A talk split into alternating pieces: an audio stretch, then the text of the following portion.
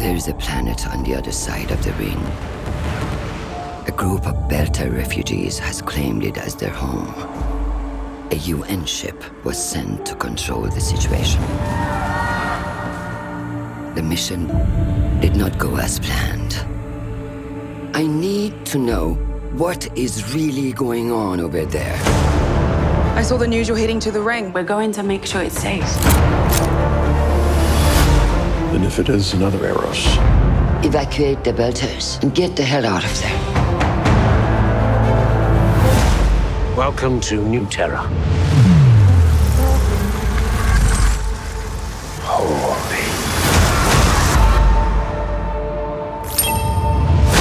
That's protomolecule tech. The artifacts on this planet are waking up.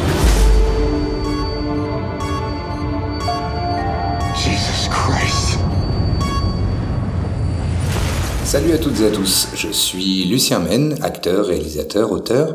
Alors j'ai voulu euh, commencer euh, ce petit calendrier de l'Avent en vous parlant de la série The Expanse. C'est pas qu'une série, c'est adapté d'une série de livres par un auteur euh, qui s'appelle James S.A. Corey. Je dis un auteur, mais en fait c'est deux auteurs. C'est un, un, pseudonyme de plume.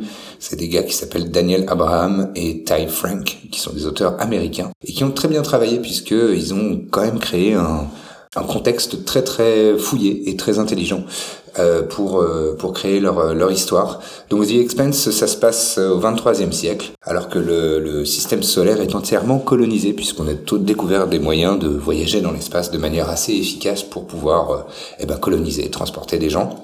Et euh, il y a trois grandes puissances. Il y a la Terre qui est euh, bah euh, en train de vivoter, hein, euh, puisque euh, évidemment on a surexploité les ressources et il se passe, il y, y a des gros problèmes, mais c'est toujours la caste dominante, puisque les, les, les gens les plus puissants et les plus riches vivent ici. C'est dirigé par les Nations Unies, la Terre encore. C'est un endroit qui est bah, impérialiste, hein, on peut on peut le dire comme ça. Euh, Il y a une deuxième puissance qui est Mars, euh, qui est une planète qui est très avancée euh, technologiquement et militairement. Voilà, ils sont très ils sont très puissants, euh, comme comme le laisse suggérer le, le, le nom. hein, c'est martial quoi. Et donc ils ont un congrès, ils sont ils ont pris leur indépendance euh, vis-à-vis de la Terre. Et euh, bah, il y, a, y a des petites tensions. Hein. On, on vous cache pas qu'il y a des petites tensions. Et enfin, il y a une, il y a une dernière euh, puissance, même si c'est la moins puissante. Les colonies de la ceinture d'astéroïdes. Euh, en fait, il y a ce qu'on appelle l'Alliance des planètes extérieures, qui est un, un mouvement indépendantiste et qui, euh, qui a un petit peu la main mise en, en sous-marin sur, euh, sur la ceinture d'astéroïdes. Donc euh, dans cette ceinture d'astéroïdes, il y a euh, des gens qui vivent et, et évidemment ils sont pas forcément extrêmement euh, bien traités par la Terre. Euh, ils sont surexploités par euh, par les Nations Unies et par les, les puissances qui restent euh, sur la Terre. Donc voilà, il y a une grosse tension euh, de départ euh, en termes de géopolitique dans dans dans le monde de The Expanse et euh, c'est dans ce contexte-là que euh, démarre l'histoire. Et en fait, il y a, y a y a deux histoires en parallèle. Euh, D'un côté, il y a un cargo euh, d'exploitation minière. Il mine de, la glace, je crois, tout simplement, au départ de l'histoire. Et, euh, et ce cargo, cet énorme cargo d'exploitation minière, se fait euh, déglinguer euh, par un vaisseau euh, mystérieux qui sort de nulle part. On comprend pas, on sait pas pourquoi. Il y a des survivants dans ce ca- cargo qui, qui de ce cargo qui s'appelle le Canterbury, euh, notamment James Holden qui est le personnage principal de, de, de The Expanse, avec euh, avec sa seconde et, et une partie de son équipage qui survivent à cette euh, tragédie et euh, qui, qui arrivent à s'en sortir, mais qui vont essayer de comprendre ce qui s'est passé, comment ça se fait que euh, leur vaisseau, qui était tout simplement un vaisseau de bah de d'ouvriers s'est fait attaquer comme ça. Et la deuxième le deuxième axe c'est euh, c'est un flic. Un petit peu sur le retour un inspecteur un mec qui s'appelle Miller qui est euh, bah, l'archétype euh, parfait du- de l'anti-héros euh, un petit peu sur le retour qui qui a plus beaucoup d'attaches qui est à moitié alcoolique et qui a plus rien à perdre quasiment et on le lance sur une investigation un peu particulière puisque c'est la, fille d'un très puissant industriel terrien qui s'appelle Jules Pierre Mao, qui pue le mec complètement pourri. hein.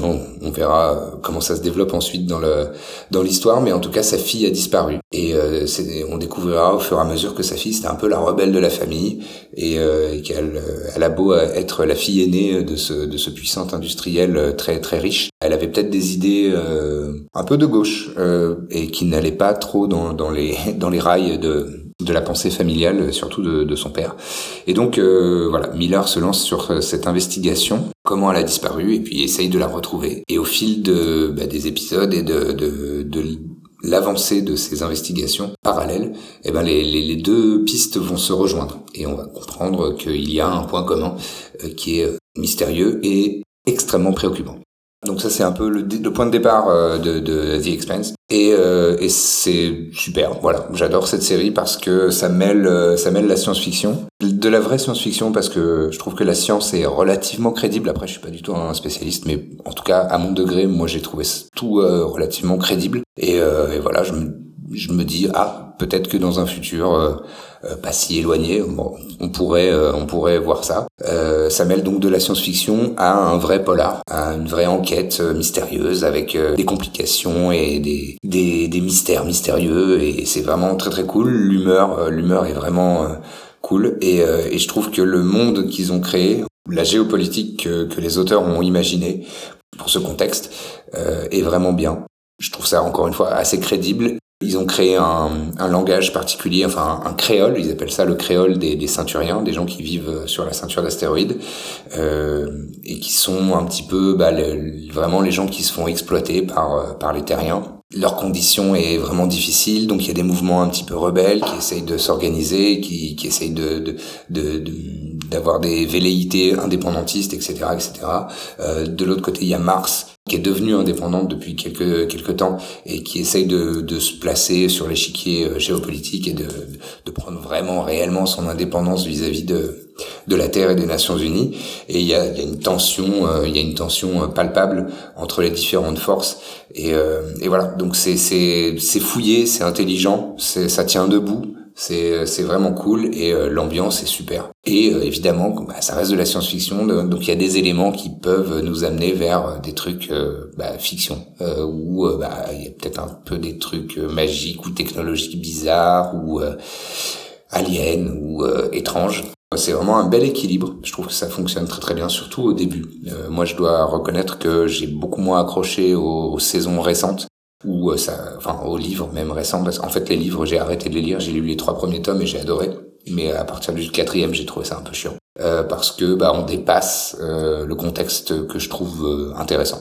Voilà, c'est quand on est un petit peu plus proche de de les Avengers qui doivent sauver l'univers que de Spider-Man qui essaye de, de botter le cul des brigands de son quartier. Bah je trouve je trouve que Spider-Man c'est plus intéressant que les Avengers. Et eh ben pareil dans The X-Men. En fait, je trouve que c'est plus intéressant quand ils sont dans un dans des échelles plus plus resserrées que à sauver l'intégralité du cosmos quoi. J'exagère un. Et j'essaye de pas trop rentrer dans les détails pour pas spoiler les gens qui n'ont pas encore vu. Voilà, c'est ma recommandation. Et enfin, pour la petite promo, nous allons faire la finale de la saison 2 de La Bonne Auberge, les aventures euh, sur Twitch de Donjons et Dragons. Donc c'est la fin de la saison 2 de La Bonne Auberge et on a décidé de le faire en public. Et euh, pas seulement en public puisque ce sera aussi sur Twitch. Donc ça se passe le dimanche 12 décembre 2021 sur Twitch à 19h twitch.tv slash la bonne auberge JDR. On vous réserve tout un tas de petites surprises et de mises en scène sympas. J'espère que ça va vous plaire et euh, en tout cas moi je prépare les choses pour que ce soit le plus épique, stimulant possible pour faire un, beau final en feu d'artifice pour cette deuxième saison de la bonne auberge avant de poursuivre les aventures dans la saison 3. Merci de m'avoir écouté et puis euh, bah, je vous souhaite un très bon mois euh, de fête et portez-vous bien. Someday I think you and I are end up bloody. I'm free right now.